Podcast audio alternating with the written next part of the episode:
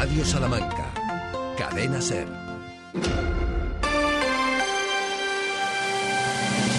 Hoy por hoy, Salamanca. Ricardo Montilla. 12 horas y 20 minutos, ¿cómo están? Bienvenidas, bienvenidos. Buenos días, Salamanca. Territorio Charro, hoy por hoy hasta las 2 de la tarde.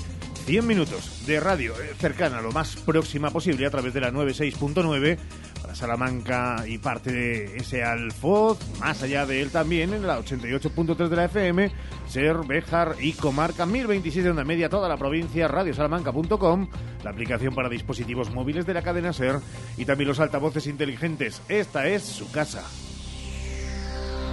Y desde ahora y hasta las 2 de la tarde, permítanos centrar en su cotidianidad, en su puesto de trabajo, en sus quehaceres diarios, en sus casas, en sus coches, allá donde estén, sin excusas, porque ya digo, con todos esos instrumentos, esas herramientas, hasta en la cara oculta de la luna. Con Ramón Vicente al frente de la realización del programa, Sheila Sánchez Prieto, buenos días. ¿Qué tal? Muy buenos días a todos. Ya no podemos eso de febrerito, el mucho que tiene 28, 29 de febrero. 29 de febrero es un día extraño, pero oye, cada cuatro años lo celebramos.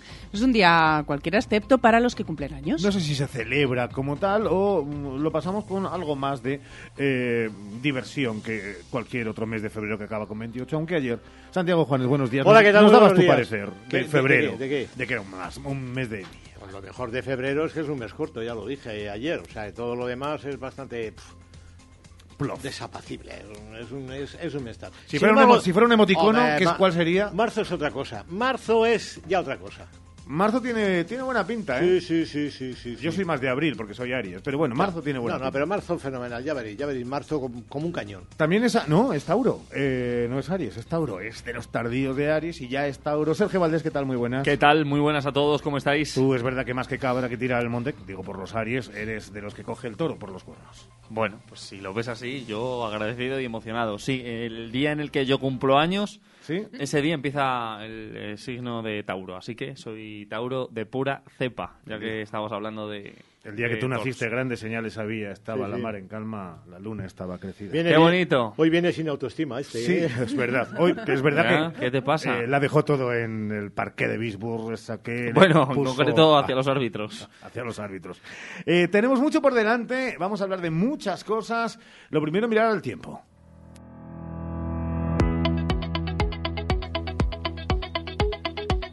Vamos con esa previsión del tiempo. Ya hemos anunciado que hoy llegaban las precipitaciones y así se anuncia desde la EMED. La mayor probabilidad en la capital será desde la 1 de la tarde hasta las 3.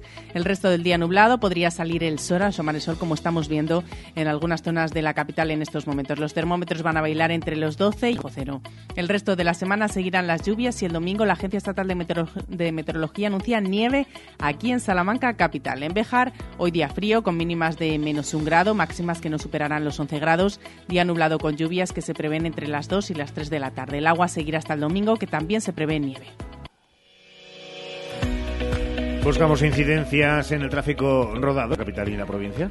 En la provincia de la DGT hasta ahora no alerta de ninguna incidencia. En la capital pocas, la verdad, no es un día complicado. Siguen las obras en la carretera de Ledesma, también en la calle Almenara, en Sánchez hasta las 6 de la tarde hay presencia de grúa, calle Isaac Peral, hasta las 7 en Sánchez Barbero, hasta las 3 de la tarde y de 8 de la mañana a 8 de la tarde hay presencia de grúa en la calle Garrido y Bermejo. Y en este jueves, en este último día de febrero, la jornada luce así. Los titulares en Hoy por Hoy Salamanca. Empezamos la actualidad en la Universidad de Salamanca, donde hoy se ha celebrado Consejo de Gobierno con la polémica de las palabras de Abascal, todavía planeando. Sí, hasta ahora está compareciendo el rector de la Universidad de Salamanca, Ricardo Rivero. En hora 14, Jesús Martín Inés nos contará si ha reaccionado a las nuevas declaraciones vertidas por Vox para apoyar a su líder. El vicepresidente de la Junta de Castilla y León, líder de Vox en la comunidad, Juan García Gallardo, ha calificado de memorable la intervención de Abascal en Estados Unidos. Ayer, en Tierras Zamoranas, Eh, nosotros consideramos que la Universidad de Salamanca es una institución de un prestigio enorme. Yo mismo me desplacé el año pasado a California, invitado por la comisaria de Innovación de la Unión Europea, y allí destaqué eh, la labor centenaria de la Universidad de Salamanca, inspiró además la fundación de decenas de universidades en, en toda Hispanoamérica. Entonces, eh, nosotros consideramos que es muy importante preservar ese prestigio centenario que ha ido acumulando la Universidad de Salamanca gracias a los buenos rectores, buenos profesores, ilustres alumnos que han pasado por allí y, y entonces consideramos que el otorgamiento de una medalla de honor a una persona vinculada con el terrorismo pues es del todo desacertada. Las palabras de Abascal precisamente hablando de la Universidad de, de Salamanca en Estados Unidos. Bueno, yo lo que invito es a ver esa intervención en su integridad, porque creo que fue una intervención memorable, fue una intervención como pocas han oído a políticos españoles en el extranjero, en particular en Estados Unidos, y creo que lo que les pasa a muchos es que envidian la gran actividad eh, internacional, el nivel de los socios internacionales que tiene el señor Abascal.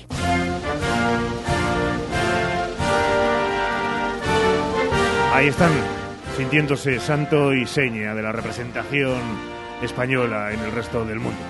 Gallardo, también Abascal, eh, todos los coleguitas de Vox, pero y su colega, entendiendo esa definición de la RAE, como partner, como compañero de viaje, como amigo, como socio en el gobierno, el presidente de la Junta de Castilla y León, el salmantino de DNI, Alfonso Fernández Mañueco, que, bueno, pues sigan, intenten preguntarlo, a ver qué les responde. Siguen, además, alimentando la polémica, lo que hace que la USAL sume apoyos y también reacciones públicas, como la del ministro de Cultura, Ernest Urtasun.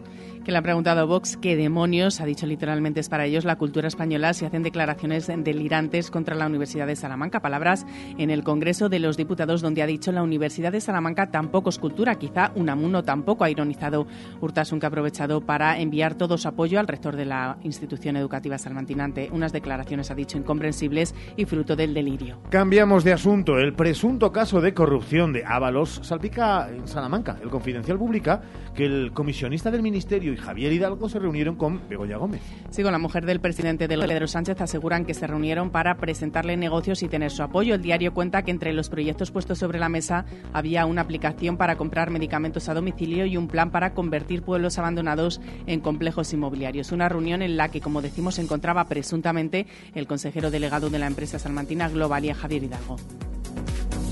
Abrimos ahora página de sucesos. La Policía Nacional ha detenido a un grupo criminal de cuatro personas dedicado a cometer robos en establecimientos. El varón y las tres mujeres habían sustraído en el mismo día productos valorados en más de 1.500 euros en siete establecimientos comerciales de Salamanca. La detención ha permitido la recuperación de los efectos sustraídos, además de la intervención de los útiles utilizados para el robo. Más detenciones. Tres personas han sido detenidas tras la incautación de marihuana en el barrio de La Vega. En varias viviendas los registros se han producido en la tarde de ayer. El resultado de la operación, incautación de la marihuana y tres detenidos. En otro orden de asuntos, hoy se celebra el Día Mundial de las Enfermedades Raras. Por este motivo, el alcalde Carlos García Carballo ha recibido a la Asociación Astil de Castilla y León y la Fuente de la Puerta Zamora se va a iluminar de color amarillo y morado como apoyo a las víctimas. Estamos pendientes de ello. Hemos hablado a lo largo de la última semana con parte de la asociación, también con eh, algunos de los afectados. Y a las doce y media ha empezado en Salamanca la celebración de qué es, Sheila? Pues eh, ha resultado durante toda la mañana de este centenario de la radio en España que se está desarrollando en el campus Miguel de Unamuno. Van a pasar eh, por ellos eventos, eh, por este evento, personajes muy reconocidos en el mundo de la radio. Allí ha estado nuestro compañero Santiago Juanes que nos irá dando detalles de este acto. Economía en Hoy por Hoy Salamanca. Eso será luego porque ahora Juanes viene con la página económica eh, que está ya pensando en la declaración de la renta porque ya hay fechas, Chago. Bueno, sí, hay fechas, pero lo importante a esta hora de la mañana es que se está presentando en la Universidad de Salamanca la cátedra de ciberseguridad con presencia del rector, el catedrático de inteligencia artificial Juan Macorchado y el director del INCIBE. Una cátedra que rebasa lo puramente tecnológico porque también la inteligencia o el derecho están muy implicados en este asunto que va, en fin, a más en un panorama cada vez más digital y abierto a inseguridades. Tendrán más información de ello en hora 14. Esta mañana la Comisión de Economía del Ayuntamiento de Salamanca ha dado el visto bueno al plan de viabilidad de la sociedad Mercasalamanca, vinculado al acuerdo cerrado para refinanciar su deuda financiera. Mercasalamanca gestiona el actual polígono agroalimentario integrado en la plataforma logística de Salamanca, donde se asientan actualmente 45 empresas que generan aproximadamente 280 eh, empleos directos y un movimiento de 142.000 vehículos al año.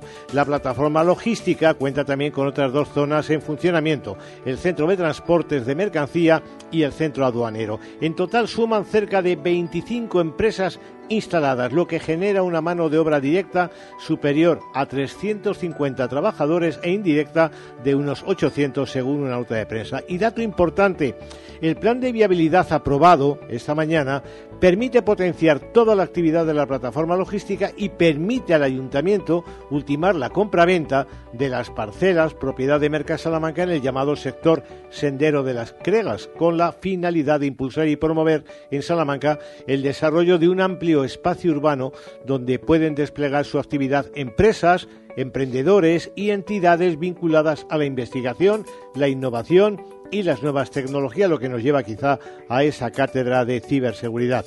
Por ejemplo, bueno, más allá del estudio, el parque hotelero crece con un nuevo establecimiento en la calle de la Rúa, esquina con Quintana. El Grupo Municipal Socialista pide al gobierno del ayuntamiento compensaciones económicas a los comerciantes afectados por el retraso de las obras en la carretera de Ledesma, que ya acumulan varios meses, que parecen años de retraso. Siguen las tensiones agropecuarias por la falta de concreción del Ministerio sobre las peticiones del campo.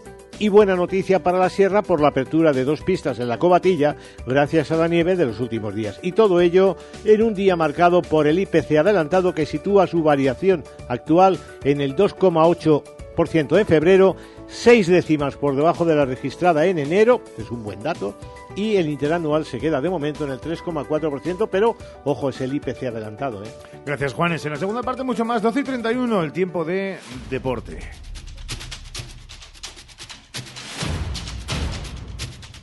Tres palabras no pudo ser, Sergio. No, la verdad es que duele porque, sobre todo en la primera parte, Perfumerías Avenida cuajó un buen partido, pero eh, el tercer cuarto fue tremendamente malo. Es verdad que hemos reflexionado mucho diciendo que Avenida lo dio todo, que se dejó, por supuesto, todo el carácter y toda la fuerza. Y sí, es así, pero también cometió errores propios que le impidieron mantener la distancia que tuvo en el partido. Hubo un momento, y lo reflejábamos, que tuvo eh, posesión para ponerse a 12 puntos antes del descanso, justo antes. No se puso a 12 puntos, recortó distancias Fenerbahce y a partir de ahí un parcial de 6-22 en contra de las charras que realmente a la postre fue la consecuencia de que perdieran el partido. ¿Qué pudo pasar? Bueno, eh, es verdad que yo creo que hay varios factores, eh, no sé si tanto el físico como que en la primera parte la defensa de Avenida fue extraordinaria, en eh, el inicio del segundo cuarto Fenerbahce subió muchísimo su intensidad defensiva y es que esto no sé si tiene mucha explicación, pero tienen tanto talento eh, McBride, Nafisia Collier, Anderson, Milic, tienen tanto talento que las que no le entraron en el primer cuarto y en el segundo, pues sí les entraron en eh, la segunda parte. Si a eso le unimos que Avenida estuvo bastante laxo en defensa, que agotó bastantes posesiones sin eh, siquiera tirar a canasta y que en algunos de esos tiros sencillos se falló. Bueno, pues ahí está, grosso modo, y siempre desde la grada y, bueno, eh, sin ser eh, jugadores, es parte de la explicación de la derrota ayer con Fenerbahce. Bueno, por un lado muy orgullosa del equipo, les hemos plantado cara, hemos luchado hasta el último minuto y creo que hemos hecho una Euroliga bonita. Eh, la pena al principio del tercer cuarto, creo que ahí es cuando les dimos esperanza, les dimos espacio, empezaron a meter y nosotros empezamos a fallar cosas fáciles que contra estos equipos no perdonan. Creo que hay mucho que aprender, mucho que valorar y sobre todo que esto nos, dé más confianza y energía para lo que queda lo que queda adelante, porque si podemos competir y casi ganar a un gran Fenerbahce, el límite lo ponemos nosotros siempre que, que seamos el Perfumerías Avenida que todos conocemos. Es Perfumerías Avenida, es Leo Rodríguez, queda ahora Avenida apeado, siendo el único equipo que no logró la victoria y empatar dentro de esos cuartos de final. Sí, eliminado Perfumerías Avenida, así que punto y final a la temporada 2023-2024 en Euroliga para el conjunto azulón. A partir de este momento, a centrarse en los títulos que de verdad puede ganar el equipo de Salamanca. La Liga, por un lado, y o la Copa de la Reina, por otro. Es el momento del final, eh, mención especial, que ya no es noticia, pero no dejemos que deje de serlo. La afición, ayer no cabía nadie, ni un alfiler en Bisbo. Literalmente, la verdad es que estaba todo vendido y todos los asientos ocupados, 3.000 eh, personas vibrando con perfumerías avenida en ese partidazo, como habíamos venido anunciando durante toda la semana, contra el mejor equipo ahora mismo de baloncesto femenino en Europa, desde luego, y por ende en todo el mundo. y sin Meseman. Y sin Meseman, Así que es verdad que obviamente la eliminación y la derrota entraba dentro de los planes al 99% si quieren, pero eh, al menos el equipo azulón, y lo decía Nacho Martínez, quería agarrarse a ese 1% a ganar ayer y forzar el tercer partido. No hay mal que por bien no venga. Eh, suponemos que ir hasta Turquía en avión es un alto coste para el club, así que bueno, esa parte que se van a ahorrar. Y en fútbol, oigan, Rubén Andrés ayer, lo decíamos, aunque lo avanzaba Sergio Valdés el pasado 15 eh, de, febrero, se convierte en renovado director general, cuando en el fondo, y el tema es serio, Sergio Valdés está haciendo bastante más casi que el propio Rubén Andrés. Ayer, después de haber renovado al Mister, lo intentaba con Losada. Bueno, pues eh, por orden que, me Venga, enumera, Claro, que me quieran renovar, ¿no? Lo primero. Vale, sí. Que de momento no sé nada, ¿no? Solo se ha hablado lo de Rubén. Eh, se está tocando, creo, ahora el tema del Mister. Eh, pero bueno, de ahí partiremos, ¿no? Para para ver qué pasa. Yo no tengo ningún problema, lo he dicho siempre, estoy muy feliz aquí y creo que, el cariño de la gente pues es algo a valorar como de las cosas principales a las que valoré el año pasado y, valoro este año y valoraré yo creo que siempre.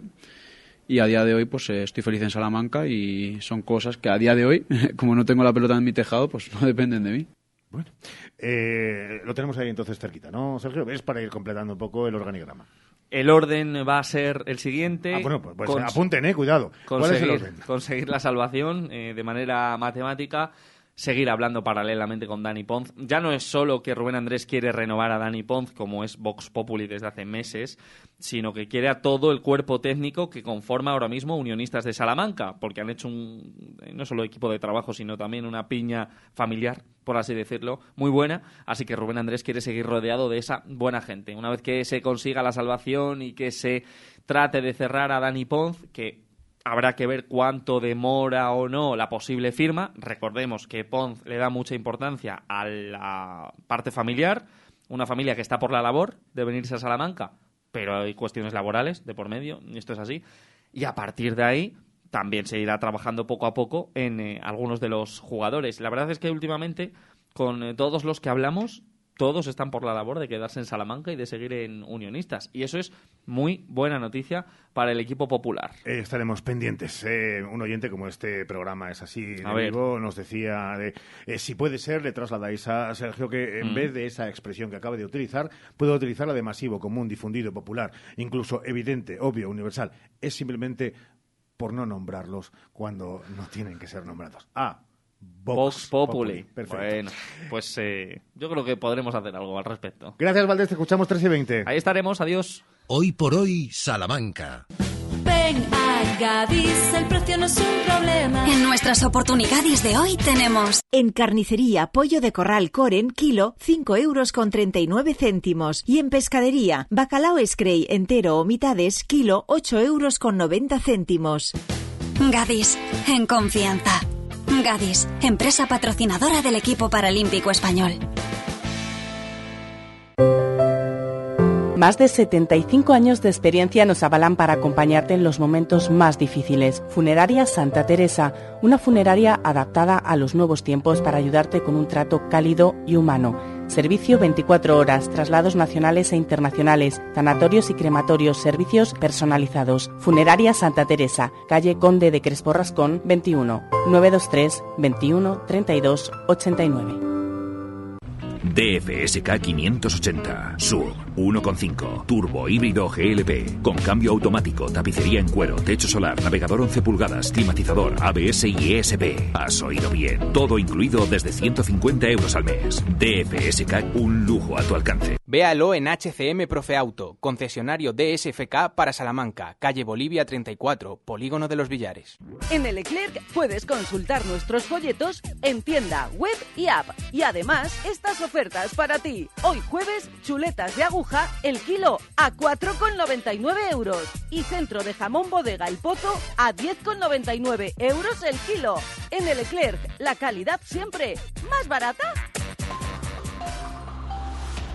Hoy por hoy, Salamanca. Ricardo Montilla.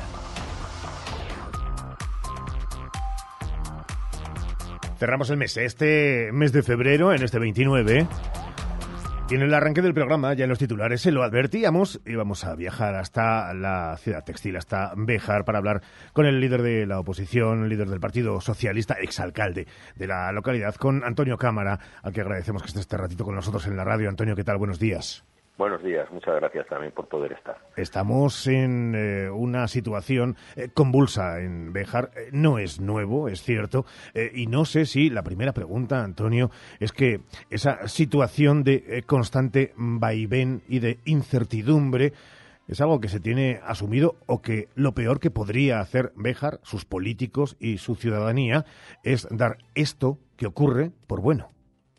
No, no, es que no se puede dar por bueno y además no se puede asumir como algo normal.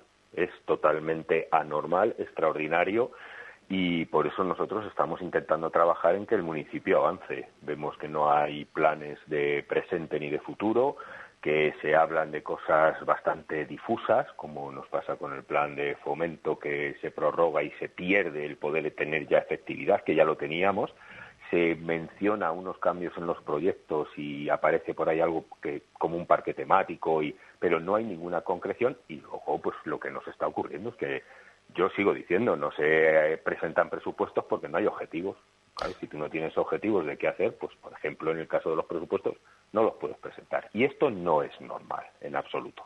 Cuando hemos eh, hecho la vista atrás eh, en la última semana al menos, no sé si eh, parcialmente, pero desde luego sí que por importancia, vital importancia, de hecho, se llegan a, acuerdos eh, y aprobación de acuerdos de vital importancia para Béjar. Dos de ellos que tienen que ver, eh, corríjanos, señor Cámara, con el bosque y también con, bueno, esa, ese plan de choque de limpieza que tiene por delante el Ayuntamiento de Béjar en ese proyecto de concentración deportivo en la altura de la Cobatilla. Sí, bueno, pues por ejemplo, por hablar del plan de choque de limpieza, es algo que anunció el nuevo equipo municipal en junio y que estamos, eh, hoy terminamos el mes de febrero y no se ha ejecutado. Eh, hicieron una serie de modificaciones presupuestarias con incorporación de crédito gracias a que nosotros dejábamos bastante remanente, estamos hablando de una cantidad importante de dinero para compra de maquinaria que anunciaron a bombo y platillo y no hay hecho nada. Entonces lo que hemos hecho es instar al alcalde a que ejecute ese plan de choque. Y lo han aprobado ellos también. Ahora vamos a ver si es verdad, porque en la propia moción había plazos. Con respecto al centro de concentración deportiva y todo el proyecto eh, de la inversión del plan de fomento en Cobatilla, es que es algo que se aprobó en la comisión, en el grupo de seguimiento, el día 30 de noviembre de 2022 esa aprobación yo entiendo que es vinculante. Habíamos trabajado muchísimo en presentar un nuevo proyecto, habíamos hablado con todas las administraciones, cumplía, y esto todas las conversaciones que tuvimos con, la, con Medio Ambiente de la Junta de Castilla y León, eh, nos decía que cumplíamos, estábamos dentro de la declaración de impacto ambiental para la cobatilla. Es cierto que cuando se adjudica el centro de concentración deportiva, cuyo contrato sigo diciendo que está sin firmar, a la espera de conseguir los permisos, lo que faltaba era el permiso de obras y el permiso de obras lleva aparejado un permiso ambiental que estaba trabajándose con el arquitecto y con Diputación. Este nuevo equipo lo para y hemos instado a que se cumpla lo que está aprobado en un órgano tan serio donde aparece Junta de Castilla y León, Diputación, sindicatos, patronal, la universidad, la Cámara de Comercio, que es todo el mundo. Y además un acuerdo aprobado con el consenso con diferentes partidos políticos, tanto de la Junta como en Diputación y en el Ayuntamiento con una parte del Partido Popular que estaba, es evidente. Y luego la creación, la formación del Consejo Asesor del Bosque. El plan director en 2001 ya fijaba esto, no se ha querido acometer en ningún momento, es algo que ya cuando entré en el año 2021, a finales de 2021, mm. a principios de 2022, indiqué que debíamos hacer este consejo. Estábamos trabajando en cuál era la forma en la que se podría hacer. Bueno, pues hemos propuesto que se haga tal y como dice el plan director. Ahora, encontrarte en el pleno del pasado lunes con que el alcalde diga que el plan director está acabado, nos dejó, cuando menos, estupefactos. Hace 15 días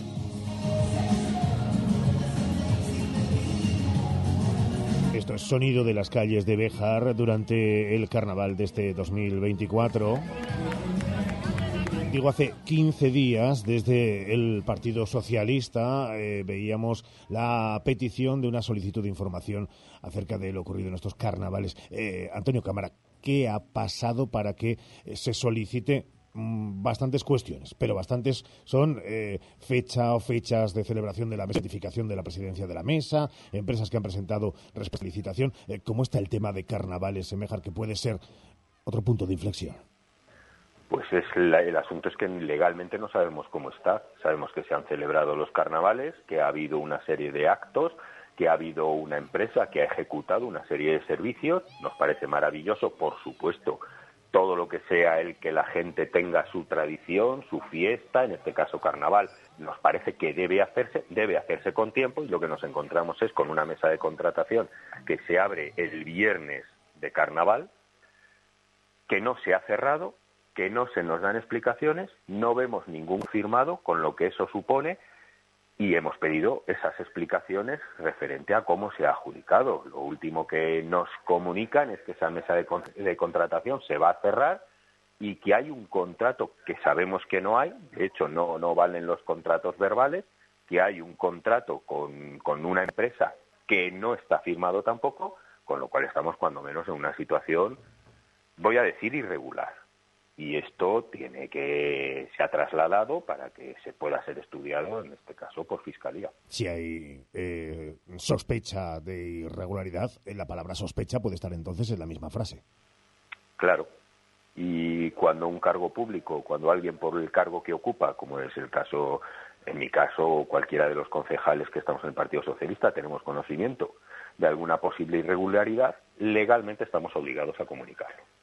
Hace, apenas unos días, y en esta sintonía, el alcalde de Bejar, el todavía alcalde de Bejar, bueno, decimos todavía porque eh, es cierto que la situación eh, en la que se encuentra, eh, numérica, tangible, en el ayuntamiento, en el consistorio bejarano, es la que es, y también porque el partido, y luego hablaremos de ello, mm, podría, podría eh, llevar a cabo alguna acción en el tablero de ajedrez, en la estrategia política. Pero digo que el alcalde, y en esta sintonía, en este mismo programa, a estas mismas horas, eh, hablaba de esa relación de casi, y llegaba a decir, no me atrevo a decir esta palabra, pero casi de odio entre concejales. Eh, ¿Lo entiende casi igual Antonio Cámara? Mm, para nada llegaría esos términos, eh, ¿cómo valora el día a día de trabajo cuando llegan los plenos?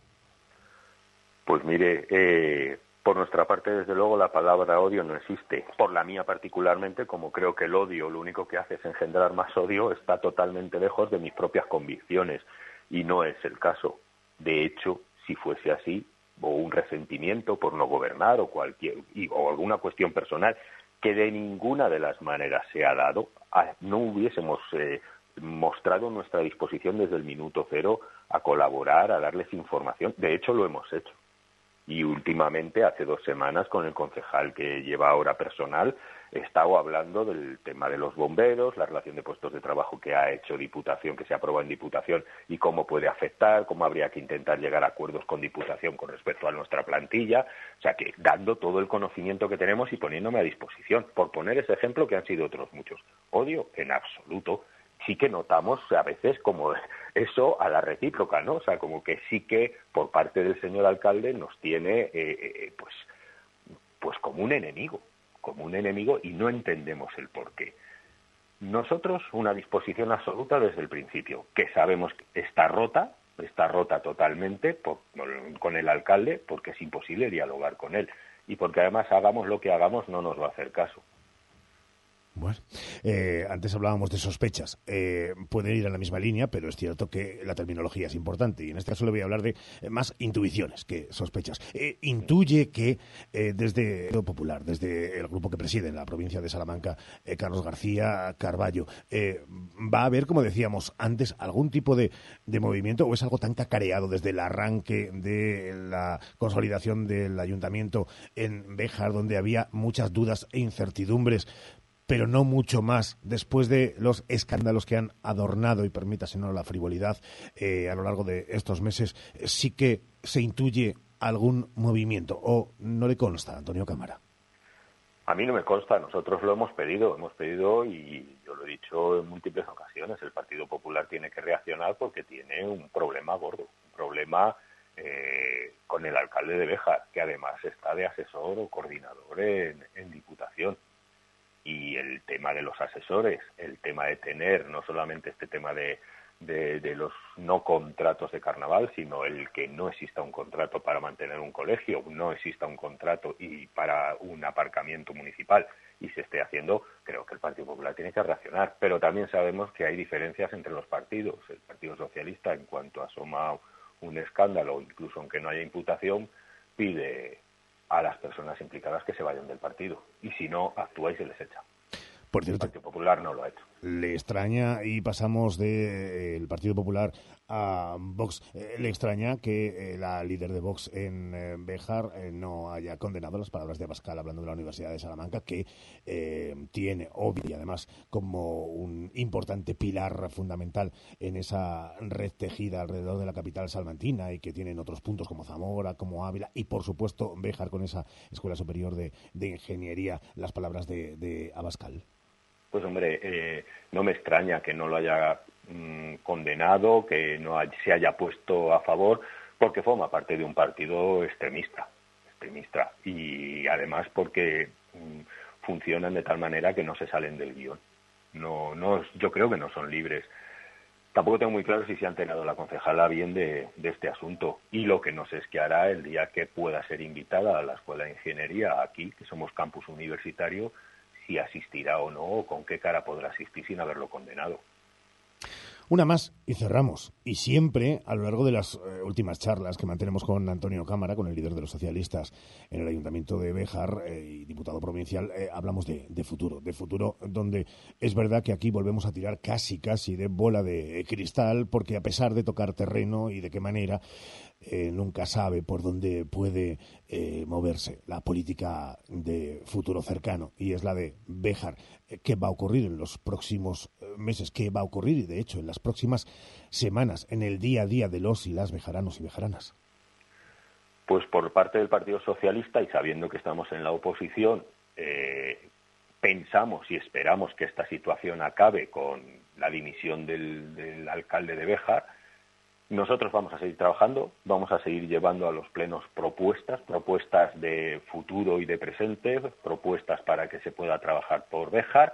Esperamos que el alcalde las, las asuma, puesto que eh, nosotros las consensuamos, las consensuamos con el portavoz y concejal de Tu Aportas, Bejar, y las consensuamos y las negociamos con las dos concejalas no adscritas, porque es la base del futuro y de lo que tenemos que hacer, y nosotros vamos a trabajar en esta línea. En este último pleno hemos llevado, llevábamos cinco propuestas, una la retiramos eh, para poder afinarla más con respecto al, a los informes jurídicos, y vamos a seguir en esta situación haciendo propuestas, avanzando y lo que seguimos haciendo ahora, que no se está haciendo desde el ayuntamiento, es hablar con empresarios, hablar con gente que, que necesita nuestra ayuda y que, y que trabajemos por ellos.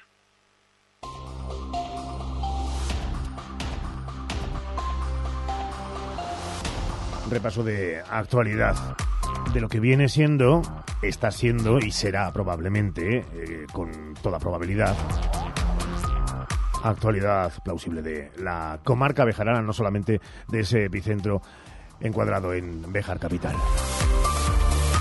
Lo hemos hecho con Antonio Cámara, con el líder de los socialistas en Bejar. Antonio, como siempre, gracias por haber estado con nosotros. Un abrazo fuerte. Muchísimas gracias y un abrazo grande, sí.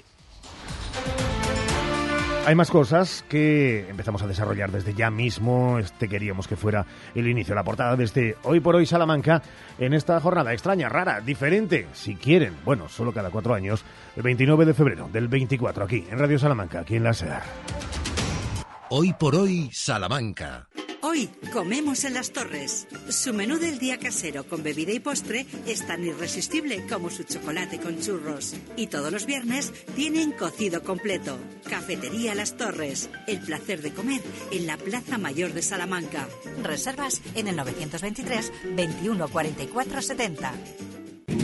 Hace tres décadas, Advocati Abogados comenzaba su trayectoria. Treinta años después, con un equipo creciente y la pasión intacta por ayudar, Advocati Abogados sigue asesorando a negocios y particulares. Agradecemos a todos nuestros clientes la confianza que nos brindan y esperamos seguir creciendo juntos ahora en la calle Toro 21, en plena Plaza del Liceo de Salamanca. Cuando la suerte depende del trabajo bien hecho, Advocati Abogados. En Lupa apostamos por la calidad sin renunciar al precio. Solo hay jueves 29 en Lupa filete de merluza el kilo por solo 12,95. Lupa, tus vecinos de confianza. Hoy por hoy, Salamanca. Ricardo Montilla. Antes de continuar, es verdad que justo mencionábamos a la ex del PP, bueno, es PP, Purificación Pozo, líder de Vox en Béjar, precisamente de, de Vox ha hablado Luis Tudanca, el líder de los socialistas en Castilla y León. Bueno, de Vox y también, también de mucho ultra que observa en las Cortes de Castilla y León sin que tengan las siglas de Vox. Yo al señor Mañuco no le he visto preocupado nunca. Nunca. Ni preocupado ni ocupado. Mm, él, lo que me dijo eh, un, alto responsable del Partido Popular eh, la semana que fue elegido por primera vez presidente fue abandonar toda esperanza. Ya es presidente, no esperéis más de él. Me acuerdo muchas veces de aquella frase. Fíjese, que me parece más preocupante eh, que, haya una pequeña bolsa de votos o mediana bolsa de votos eh, o de representantes de extrema derecha en las instituciones, me preocupa aún más eh, que ya no se les distinga. Yo ya no sé cuántos parlamentarios de extrema derecha hay en el Parlamento, porque hay muchos más que los de Vox. En una entrevista del señor Tudanca en Los compañeros de F en Castilla y León. Hoy por hoy, Salamanca. ¿Conoces el nuevo Suzuki Vitara con tecnología Strong Hybrid? Sí, sí, la nueva tecnología híbrida desarrollada por Suzuki que te permite conducir en modo 100% eléctrico. Además de tracción 4x4 All Grip Select, transmisión AGS de 6 velocidades, cuatro modos de conducción seleccionables y etiqueta eco. Nuevo Suzuki Vitara Strong Hybrid, 100% híbrido 100% 4x4. Ven a conocerlo a Fraba Autos en carretera Valladolid 92, Villares de la Reina, Salamanca. ¡Remate final de rebajas! ¡Remate final de rebajas en Moblerone! Aprovechate de unos descuentos nunca vistos en muebles, sofás y colchones. ¡Date prisa! ¡Corre, que se agotan! Remate final de rebajas, solo en Moblerone. Mejoramos cualquier presupuesto. ¿Buscas una persona que te ayude con las tareas del hogar? Confía en Servicios Domésticos Grupo CIMA, con más de dos décadas de experiencia. Contacta con nosotros para servicio por horas o internas. Servicios Domésticos Grupo CIMA, en Salamanca, en Paseo Carmelitas 41 Bajo, 923 05 94 75.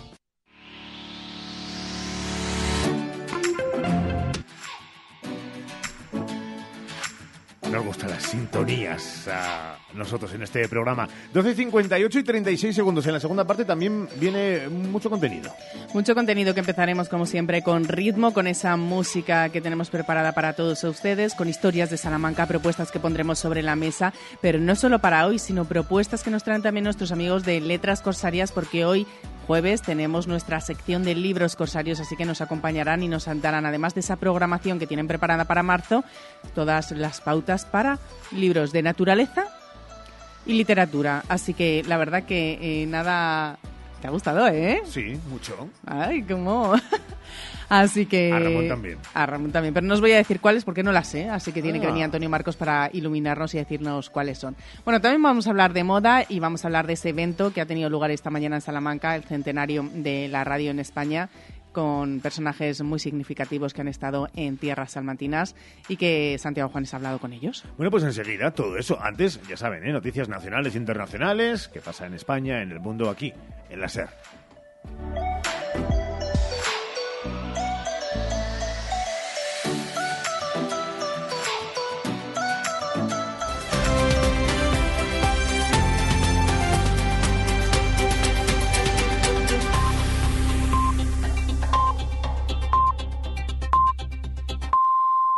Es la una, las 12 en Canarias. Más novedades del sumario del caso Coldo que les cuenta la SER. Según un informe de la Guardia Civil, la relación del exministro y diputado José Luis Ábalos con quien fue su asesor trasciende en un informe en el sumario los viajes de Coldo García con la familia del ministro y apuntan que el asesor, su mujer y su hija están de Ábalos en Madrid. Pedro Jiménez. La Guardia Civil sostiene que la relación laboral entre Coldo García y el exministro Ábalos parecería trascender a otros ámbitos fuera del asesoramiento en materia de transportes, movilidad o agenda urbana, así como de sus labores de consejero en organismos adscritos. Los agentes explican que el asesor del ministro habría coincidido con otros miembros de la familia de José Luis Ábalos en varios alojamientos. El informe además recoge una infografía para reflejar que Coldo García Ábalos y el hermano del empresario Víctor Aldama, que trabajaba de escolta, coincidieron en distintos alojamientos turísticos de Orense, Benicassim, Palma o Almería entre 2018 y 2019. La Guardia Civil también subraya, para reforzar la vinculación entre ambos, que Coldo García, su mujer y su hija estaban empadronados en la vivienda que el exministro tiene con su mujer en el barrio de la Latina de Madrid y además transcriben algunas de sus intervenciones parlamentarias defendiendo a Coldo García a preguntas de la oposición. La Unión Europea responde a Putin que en su discurso de esta mañana sobre el estado de la nación ha avisado a la OTAN de que enviar soldados a Ucrania podría tener consecuencias. Ha avisado del riesgo de un conflicto nuclear. Dice la Comisión que sus declaraciones son inaceptables. Antonio Martín. Sí, las amenazas de Putin reciben el escepticismo de Bruselas en respuesta. El presidente ruso ha dicho que Occidente está provocando una escalada armamentística que puede derivar en un conflicto nuclear y le acaba de responder hace unos minutos el portavoz de la Comisión. Quien considera esas palabras inaceptables, pero cree que obedecen a la propaganda de Putin a pocas semanas de las elecciones de Rusia y las enmarca dentro de lo que Bruselas considera un país con un ejército en una situación catastrófica y donde impera, ha dicho, la represión propia de la época estalinista. La Unión Europea ha mostrado también su respaldo total a Moldavia después de que la región moldava de Transnistria, vinculada a Rusia, pidiera ayer protección a Moscú.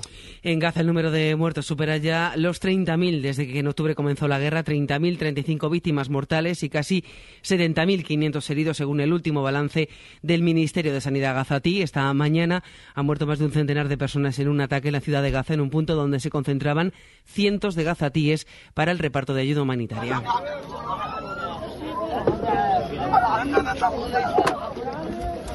El sonido tras ese ataque en la ciudad de Gaza. Según las autoridades, los heridos se acercan casi al millar. Además, al menos 24 migrantes que salieron desde Senegal rumbo a España han muerto después de que la embarcación en la que viajaban naufragara en la costa de Saint Louis. La Marina francesa está colaborando en la búsqueda del resto de personas que iban también en esa embarcación. Viajaban cerca de 280 migrantes. En Baracaldo, en Vizcaya, dos menores han sido detenidos por agredir sexualmente a una chica, otra menor. Bilbao, Gonzalo Han sido dos adolescentes, ambos menores de edad, detenidos el pasado 28 de febrero tras presentar la víctima, que también era menor, una denuncia por agresión sexual en una instalación pública del municipio vizcaíno de Baracaldo. La agresión ocurrió el 4 de enero, según confirma la Archainza, pero no fue hasta 10 días después cuando dio la voz del arma e interpuso la demanda ante una comisaría. En el Congreso está en marcha la recepción a la selección española de fútbol que anoche hizo historia al conseguir la Liga de Naciones Femenina. Recepción en el Palacio de los Pasos Perdidos en el que la capitana Irene Paredes ha pedido que les ayuden con hechos más allá de palabras. Ahí está Luis Quintana. Luis, buenas tardes. Hola, buenas tardes. Acaba de finalizar justo aquí en el Congreso de los Diputados ese recibimiento a las jugadoras de la selección tras la conquista de la Nations League. La plantilla ha llegado acompañada del presidente de la gestora, Pedro Rocha, y ha sido recibida por la presidenta del Congreso, por Francina Armengol, que ha asegurado que estas futbolistas están marcando camino a toda una generación. Y ha hablado también Irene Paredes, la capitana, que pide apoyo para el deporte femenino. Y ya aprovechando que estamos en el Congreso de los Diputados, decir la necesidad de apoyar el, el deporte femenino, no solo de palabra, que necesitamos unas leyes que, que nos ayuden, que nos, que nos protejan y nos cuiden, porque está visto que con las herramientas adecuadas eh, somos capaces de, de hacer cosas muy grandes. Muchas gracias. Esa es la reivindicación de la capitana que ya se ha marchado junto a sus compañeras porque espera un día largo de celebración. Sí, las de Monse Tomé van a ser recibidas en Moncloa por el presidente del gobierno, Pedro Sánchez, por la tarde fiesta con la afición desde las cinco y media en el Palacio de Vista Alegre en Madrid. Más del deporte, José Antonio Duro, buenas tardes. Hola, además de la celebración de la selección española en Madrid en el día de hoy, la cita deportiva de este jueves está en Bilbao. Desde las nueve y media la vuelta de las semifinales de Copa, el Mallorca espera en la final. Hoy el partido en San Mamés, ese Atlético de Bilbao, Atlético de Madrid desde las nueve y media con ventaja por la mínima 0 a 1 para el conjunto vasco. Lo vamos a contar en carrusel. Acaba de salir la lista de convocados de Atlético de Madrid. Está toda la plantilla. También los lesionados y figura Grisman, del que Simeone ya apuntó en la previa que no iba a disputar ni un minuto hoy. En esa previa, los técnicos Simeone y Valverde. No, Antoine no va a participar del partido. Necesitamos que se recupere bien. Hizo un grandísimo esfuerzo para intentar estar en, a disposición. Un jugador que además acostumbra a marcarnos goles. Un rival que siempre nos hace daño. Y bueno, esperamos que se recupere. Además, este jueves es de regreso a la Fórmula 1 con los primeros libres de Bahrein. Se están disputando a esta hora. Y además, una noticia que acabamos de conocer, ojo a esto: Paul Pogba, el futbolista francés de la Juventus de Turín, sancionado cuatro años. El Tribunal Antidopaje italiano le suspende por dopaje por testosterona en un partido del pasado mes de agosto. ¿Sabes dar el do de pecho? Quizá con ejemplos lo entendáis. ¿Cuándo ha sido la última vez que has dado la nota? ¿Odias las notas de audio del WhatsApp? ¿Lo apuntas todo en un blog de notas? Berger me deja a través de un POSIT. ¿Un POSIT? Ajá. ¿Tus vecinos dejan notas en el ascensor? ¿Qué has hecho de nota? Yo no he sido. Se te nota en la mirada. Ya puedes dejarnos tus mensajes de voz en el WhatsApp del programa. El 681-016731. Esta noche hacemos el faro Nota en la SER. Tomo nota. El Faro con Mara Torres. Cadena Ser. Pues es todo a las 2, la una en Canarias. Más noticias en hora 14 con Javier Casal y seguimos en cadenaser.com. Cadena Ser. Servicios informativos.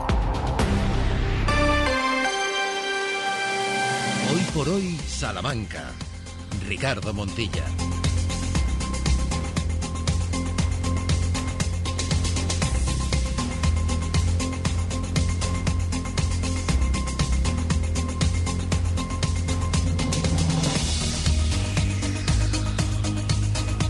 Trece horas y siete minutos de vuelta de regreso a territorio charro. ¿Cómo están? Seguimos en esta sintonía, siguen en esta sintonía y nosotros agradecidos con Sheila Sánchez Prieto. Muy buenas de nuevo. Muy buenas a todos de Hola nuevo. Juanes, ¿cómo estás? Hola, ¿qué tal? Muy bien, viendo cómo se nubla. Sí, poco a poco se está nublando y eso que el día cuando abríamos la persiana eh, estaba de noche y después ya estaba despejado, pero poco a poco vimos cómo en cuanto se le iba el sueño a Ramón Vicente, ¿qué tal? Muy buenas. ¿Qué tal? Muy buenas. Me acabo de, fijar en una cosa cuando Dios. te estabas Cuidado, poniendo los cuidado. cascos. Sí. Cuidado, que los, auriculares. Todos atentos. Los auriculares, eh, que los tres tenéis la parte del cable hacia vuestra izquierda. Bueno, es prisa. Y yo, Eh, al, y- y yo al contrario. Tú a la derecha. Eh, Sí, bueno, Pero tiene, bueno, tiene que ver... qué observador, ¿eh? Pero tiene, tiene que ver. Tiene que ver por el- la, el- por la- ¿dónde- dónde la conexión clavija? donde está la clavija. claro. efectivamente. Exacto. Mm, no te creas, ¿eh? Bueno, tú lo tienes muy, muy Sí, a la la- derecha. Porque yo no estoy Sí, sí. utilizando los cascos que me corresponden, estoy utilizando los de Sergio Valdés porque los míos no sé qué ha pasado, pero no se oyen. Bueno, porque los han dejado Pero- calentitos, que venía el... No, pero tuyo tiene peligro. Como te levantes, vas a tropezar con el cable y te vas. En fin, Claro. como decía mi abuela, te vas a esmoñar. Sí, Me es esmoña un Preocupándome momento. por la salud de, Gracias. Ramón. de la peña. Ojo Qué bonita palabra esmoñar. Me voy a esmoñar. Claro que sí. Siempre la pincelada musical nos acompaña en este arranque y hoy ha sido considerada como la interpretación en directo que supera incluso, por matices, al original.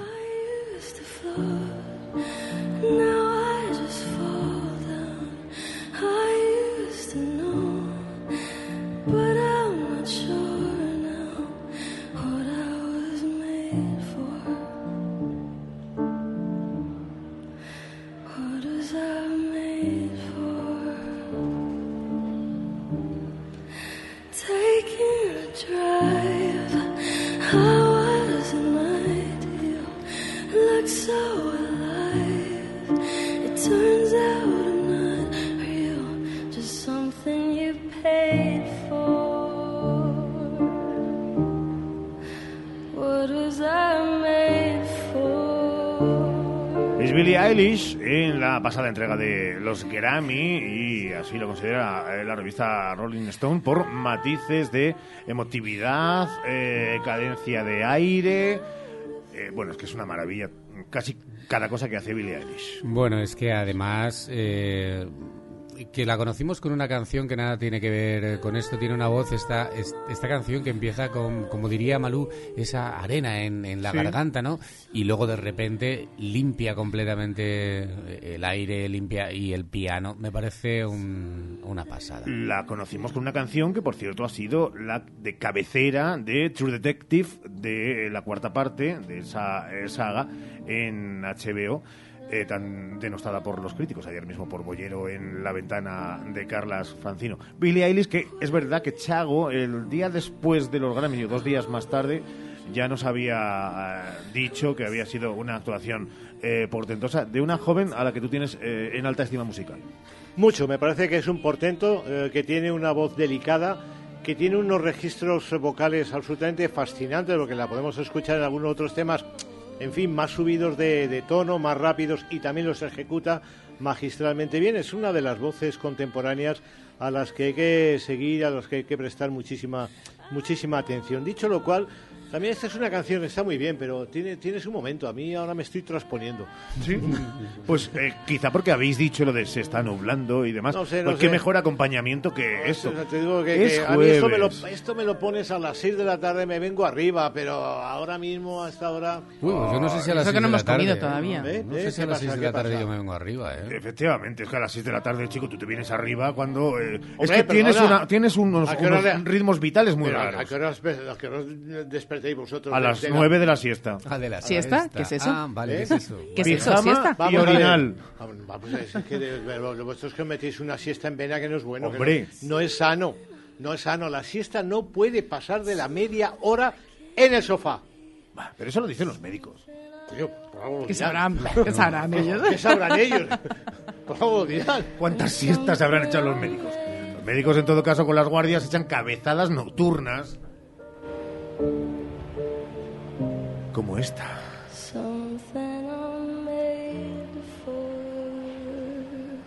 Aplausos a Billie Eilish, claro que sí, que es nuestra pincelada musical, por cierto, muy amiga de, de tu venerada, venerada Rosalía. Tú, Dios las Qué cría grande, qué y- grande. y, tú las aplaudes. Qué grande Rosalía. No sé nada de ella últimamente. Ni yo, y me preocupa. No sé nada, está saliendo, sé que está saliendo con el protagonista. Está creando, creando. De Bear.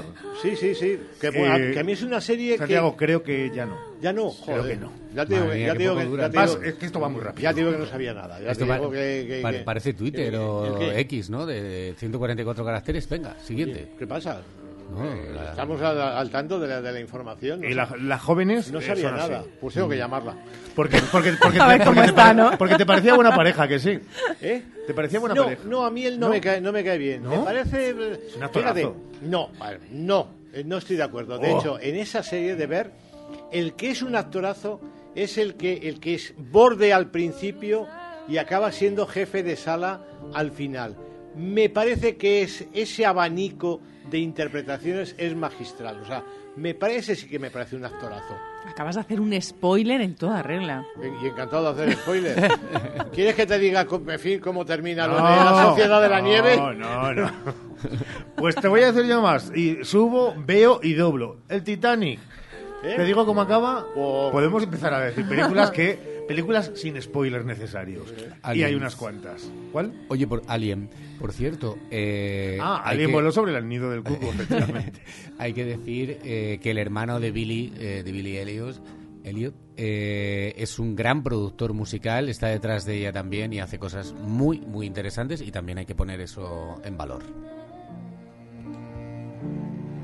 Recomendable absolutamente la serie donde demuestra que es un pedazo de actor Shameless. Shameless es brutal y para aquellos que se quieran eh, duró 10 años, así que eh, lo ven crecer y Shameless es de lo mejor que se ha hecho en televisión. Eh, con un padre desestructurado, borracho, hasta las trancas, con seis hijos, en fin. eh, Un los día, un día. Ramón, tienes que poner, tienes que pinchar aquí Ana Mouras. Sí, que, está, que hace la de Madrid City. No, esa es Ana Mena. Esa es Ana Ana, Ana Mouras. Ana Mouras. Una, Apuntamos es ahí a una, Ana una Mouras. voz, una voz eh, portuguesa, eh, bueno, lu- luminosa, es fantástica. ¿eh? Y, este, y tiene más ritmo para estas horas, ¿no? Bueno, De Guatemala a Guatepeor. 13, 14 minutos. Venga, vamos con nuestras historias de Salamanca.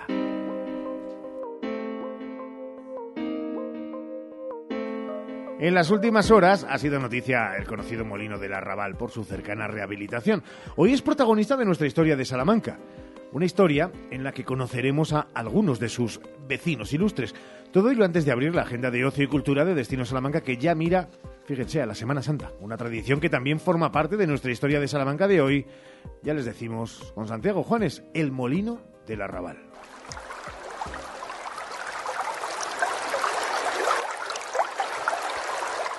En 1570, por encargo del rey Felipe II, el dibujante Anton van de Vigaerde recorre España dibujando las ciudades más importantes del reino, entre las que se encuentra Salamanca. Nuestro dibujante se emplaza en el teso de la feria y desde allí retrata la ciudad situando en primer plano el Tormes, en cuya orilla más próxima al teso se encuentra el llamado Molino del Arrabal o Molino del Arenal, muy citado estos días porque va camino de convertirse en establecimiento de hostelería. El Tormes que dibuja Anton van de viene escaso de agua, así que permite ver la pesquera que unía el molino del Arrabal con el construido en el Teso de San Nicolás, conocido secularmente como Aceña del Muradal. Esta pesquera permitía cruzar el Tormes andando sobre ella cuando sobresalía del agua, como era el caso.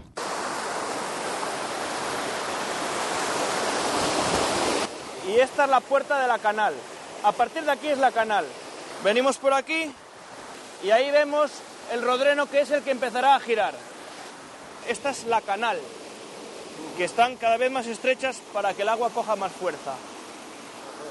Y ahí vemos cómo ya ha parado el rodreno, porque tiene bajada la chapaza. Así pues, la primera vez que el molino del Arrabal es retratado es 1570, aunque con anterioridad nuestro molino es citado en documentos especialmente vinculados a riadas y sus desastres. Precisamente esas riadas obligaron a reformas constantes de nuestro molino, muy retocado a lo largo de los años y con un vecindario muy particular.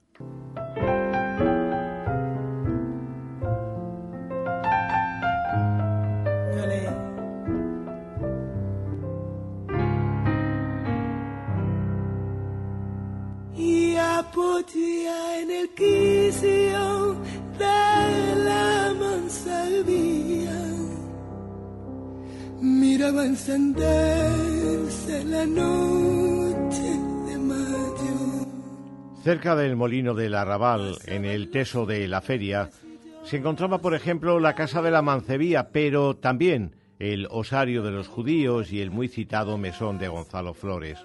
Otra pieza monumental vecina del molino del Arrabal era la conocida como Iglesia Vieja del Arrabal o de la Santísima Trinidad, fechada en el siglo XII que perteneció a la Orden Trinitaria tras su fundación por un caballero de la Orden de Jerusalén.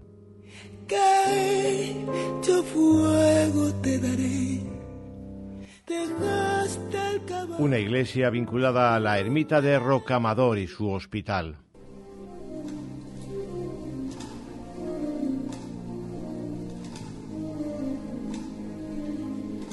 En los años 50 del siglo pasado dejó de acoger culto, que pasa a la iglesia nueva del Arrabal, muy cercana al molino, que hoy sirve de almacén para la Hermandad del Cristo del Amor y de la Paz. Esta iglesia fue construida en 1952 y contiene unas espléndidas pinturas de Genaro de No. En 2006 fue desafecta al culto que pasó de nuevo a la vieja e histórica iglesia del barrio.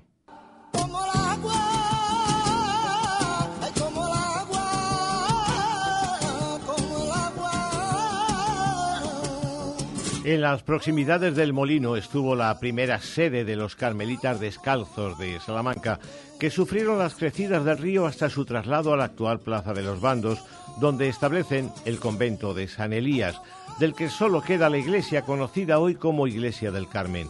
La sede del arrabal fue primeramente Hospital de San Lázaro, sanatorio de leprosos recogido por el lápiz de nuestro dibujante real. Naturalmente el dibujo nos muestra el caserío del arrabal, el puente romano con su castillete central y al fondo la ciudad, con sus principales monumentos, entre los que destaca la catedral cuya torre de campanas se está construyendo. El molino del arrabal era, según el dibujo, una modesta construcción, como lo es hoy, cuando está a punto de ser restaurado para convertirse en un establecimiento de hostelería un espacio con una de las mejores vistas de Salamanca, como ya comprobó en 1570 Antón Paz de Vigaerde, y levantó acta.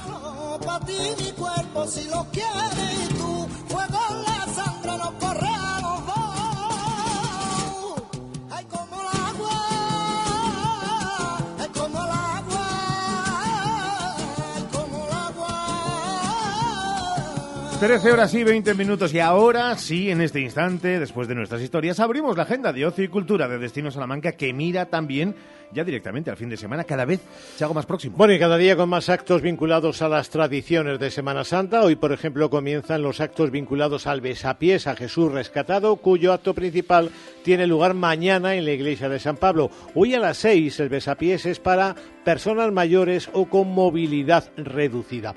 Mañana, además del besapiés en San Pablo, tenemos Via Crucis en la iglesia tejareña de San Pedro y en el claustro de la Universidad Pontificia, organizado por la Cofradía del Flagelado. Cuatro citas en la agenda de Destino Salamanca esta tarde. En la Biblioteca Torrente Ballester tenemos a Toña Pineda con sus cuentos agrupados en su espectáculo Bienvenidos al planeta Tierra. En el Casino Obrero de Béjar esta tarde se recuerdan episodios de la industria textil bejarana entre 1890 y 1986 a cargo del investigador Álvaro González Cascón. Además, en Letras Corsarias, esta tarde presenta su libro Teoría del Tacto Fernanda García Lao. Y en el Casino de Salamanca esta tarde es tarde de proyecciones audiovisuales con Juan Carlos Aubel, protagonizadas en este caso por Laos. Con la mirada puesta en el fin de semana, mañana es, día de blues en la Alquitara Bejarana con Solo and the Firebird Blues. Y en la Casa de las Conchas tenemos cita musical con la Orquesta de Cámara Euroamericana. El sábado en la chica de ayer tenemos a Paula Serrano, en el CAEN a Coros Salmantinos, en la Casa Lis a Eduardo Serrano e Ismael Arroyo y en el Juan de la Encina a Baldo Martínez Sexteto, dando forma así a una prometedora banda sonora que mañana recordaremos y ampliaremos. También avanzamos que viene un fin de semana con mucho teatro, especialmente en la provincia. Y por cierto, he visto, y, acabo de confirmar, eh, Triana. Sí, en el Music Factory. Sí. Bueno, mi Triana ya no es lo que... La nueva versión de Triana. Bueno, claro, Triana ya no es lo que era, ¿eh? O sea, que tiempo ya se marchó Jesús de la Rosa, que en paz descanse el nombre, y a partir de ahí, pues Triana mantiene el nombre, mantiene las, canciones, pero, en fin, también Medina Zara ha hecho algunas de las cosas eh, de Triana, es una cosa rara, pero bueno, siempre, siempre está bien recordar a clásicos y poderosos grupos como, como Triana. es verdad que tienen años a sus espaldas, no tantos, ni mucho menos, como los años que tiene la radio. 100, años, Y esta mañana, bueno, y siguen porque es eh, maratoniana una jornada donde se habla mucho de radio. Chaco, ya has estado allí. Sí, se tira, está previsto que se tire hasta las 2 de la tarde hablando de la radio en diversas eh, mesas redondas que abarcan desde la radio local esta mañana pues al mundo de los podcasts. Ahora mismo se está presentando un informe sobre el periodismo en, en España ahora mismo, cómo está afrontando o cómo ve, cómo ve la población española eh, los cambios sociales vistos por el, por el periodismo. Bueno, hay una cierta desconfianza, pero eh, la verdad es que podían, podía, la población española podía reprocharnos más a los informadores, pero bueno, está comedida y está muy bien. Y nos hemos encontrado esta mañana con algunos nombres propios del mundo de la radio, pues muy emocionantes. Hemos estado con Juan Luis Cano, Ah, Le hemos recordado los tiempos de Luis Ricardo Borriquero. Es verdad. En fin, yo podría imitar. Sí, sí, yo podría imitar a Luis Ricardo Borriquero, pero no lo voy, no lo voy a hacer. Qué grande como es. Estaba, sí, sí, estaba Javier Ares también, en fin, que es uno de los grandes de la, de la información deportiva. Se estaba hablando de la radio, de la radio musical. Se ha hablado también del mundo del podcast, que ya es un mundo muy vinculado, está ahí adyacente, eh, pegado y puesto, no sé cómo decirlo, al mundo de la radio. Estaba la directora de, de Prisa, de, de- de Prisa Radio Audiovisual, podcast, que es María Jesús Espinosa de los Monteros, que ha estado en Salamanca en varias, en varias ocasiones, ha estado también eh, online, en fin, y se está hablando mucho, mucho de la radio. Se está hablando, bueno, desde el punto de vista personal, cada uno de los invitados contaba su experiencia, y luego a partir de ahí teniendo en cuenta que los destinatarios son los alumnos de la Facultad de Comunicación Audiovisual, bueno, pues un poco también la opinión de cada, de cada uno mm, relacionado con el presente y el futuro de la, de la radio, porque bueno, hemos cumplido 100 años, el pasado está ahí, ahora lo importante es el presente y ir un poco,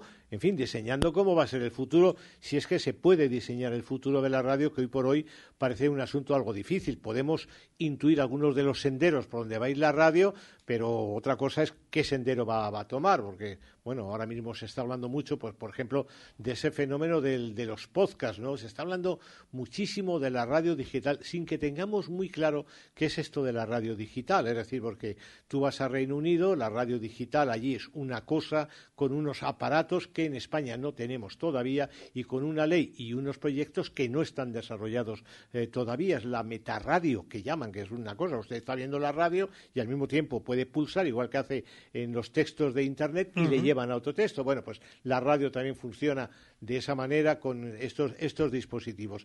Pero todo eso está por, por inventarse. Y bueno, los 100 ra- años de radio ya está, ya los hemos celebrado, los hemos cumplido y ahora vamos a ver cómo organizamos esto de los 100 años que, en fin, me da la impresión de que algunos, los siguientes 100 años, los 200 años me da la impresión de que no voy a llegar. Si llego, llego en un estado muy lamentable. Por ahí, por ahí. Eh, quien tiene visión casi siempre preclara de precisamente de futuro ha sido el protagonista con el que además has estado eh, charlando, pero charlando además con micrófono en mano. Bueno, Gorka, eh, Gorka Zumeta es, eh, para que no lo sepan, es un tipo que estuvo en la SER, comenzó sus experiencias radiofónicas en, en Radio San Sebastián, después estuvo en la SER, es un, eh, un tipo que acabó, que, que ahora mismo es uno de los popes, uno de los grandes consultores de la radio en España.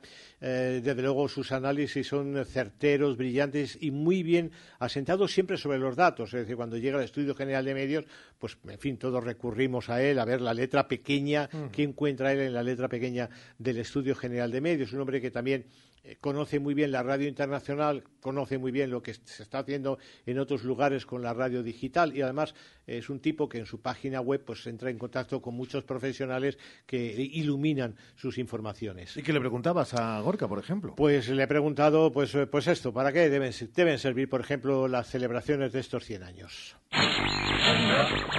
Para reivindicar la radio, para reivindicar la importancia de la radio, la trascendencia del medio y sobre todo para no olvidarla ante una generación que no le presta atención, que son los jóvenes. Pero la culpa no es de los jóvenes, la culpa creo que es de la propia radio que no se dedica a ellos y no dedica contenidos dirigidos ex profeso a esta generación. Hablo de la generación Z o de la generación eh, Y, ¿no? Y me parece fundamental, fundamental que los alumnos sepan lo que se ha hecho hasta ahora, que es muy importante, pero sobre todo lo que se debe hacer de cara al futuro. Y lo que se debe hacer en el futuro y que puede enganchar a los jóvenes es la radio digital que tú llevas años y años defendiendo. A ver, yo no creo que sea la solución o la varita mágica. Hay muchas dudas en torno a eso, ¿no? Pero sí que es cierto que en mercados que van más adelantados que nosotros, como por ejemplo Reino Unido, Alemania Francia, es la última en incorporarse, están creciendo en el sentido de que la nueva radio digital permite incorporar nuevas emisoras. Y esas nuevas emisoras dirigirlas a ese público, precisamente al que antes no se había contemplado. Y eso es lo que está haciendo que los jóvenes se estén acercando a esa nueva radio. Una nueva radio que llega también a través de Internet, porque se difunde a través de esos dos canales simultáneamente, bien de Internet por IP, bien a través de la radio digital. Pero eso no está en FM, eso no está en onda media. Y eso es lo que hace que se produzca esa migración, esa, ese trasvase de oyentes del mundo analógico al mundo digital. Y me parece fundamental que la radio empiece a preocuparse por los jóvenes. ¿Cómo? ¿A través de canales? Bueno, eso es anecdótico, lo importante es escuchar, pero sí a través de contenidos. ¿El podcast puede ser un buen enganche de los jóvenes para que vuelvan a la radio? Lo está siendo, lo está siendo. Mientras que la radio tiene oyentes muy mayores y solamente un 20% de gente inferior a 35 años, los podcasts les ocurre justamente lo contrario. La edad media está en los 37, 38, 40 años, hay mucha más gente joven, pero no hay mayores. ¿Por qué? Porque los mayores seguimos escuchando la radio. Porque hay mucho que escuchar en la radio, Santi, sin duda, sin duda, ¿no? Pero sí se está demostrando que el podcast va a ser el camino, es el camino a través del que justamente los jóvenes se están acercando al audio, a escuchar historias, narrativas. Y yo confío en que sea el camino para que también terminen acercándose a la radio. Gorga Zumeta, como siempre, es un placer. Igualmente. Un, abrazo muy fuerte. Igualmente, faltaría más. Esa conexión de Santiago Juanes con Gorka Zumeta hay que esperar yendo en el día a día a casi descubrir, nosotros también descubriendo por dentro lo que vamos a, vivir y cómo va a ir la radio. Fíjate, hay un, hay un fenómeno que hemos comentado algunas veces, eh, Gorka y yo, relacionado con los jóvenes en la, en la radio. Es decir, eh, eh, los jóvenes consumen un modelo de radio que es el de los podcasts. Pero ¿quién hace esos podcasts? Es gente de su generación, son jóvenes los que hacen esos podcasts que están enganchando a los, eh, a los jóvenes. Con lo cual ya hay una generación de radiofonistas, en fin, que ya no sintonizamos con eso. Y sin embargo, sí hay una generación de oyentes, mm, en una cierta edad, un servidor se pone entre ellos, que yo soy absolutamente adicto a lo que están haciendo los podcasts de los jóvenes. Es decir, me parece absolutamente fascinante ese lenguaje desenfadado, esos contenidos atrevidos, eh, eh, eh, esas expresiones que a veces te ponen la cara colorada y dices, por favor, que tengo unos años, ¿no? Pero sin embargo lo, lo consumo y digo, bueno, pues esto es, igual que nosotros en su día levantamos ampollas entre las personas a las que sacábamos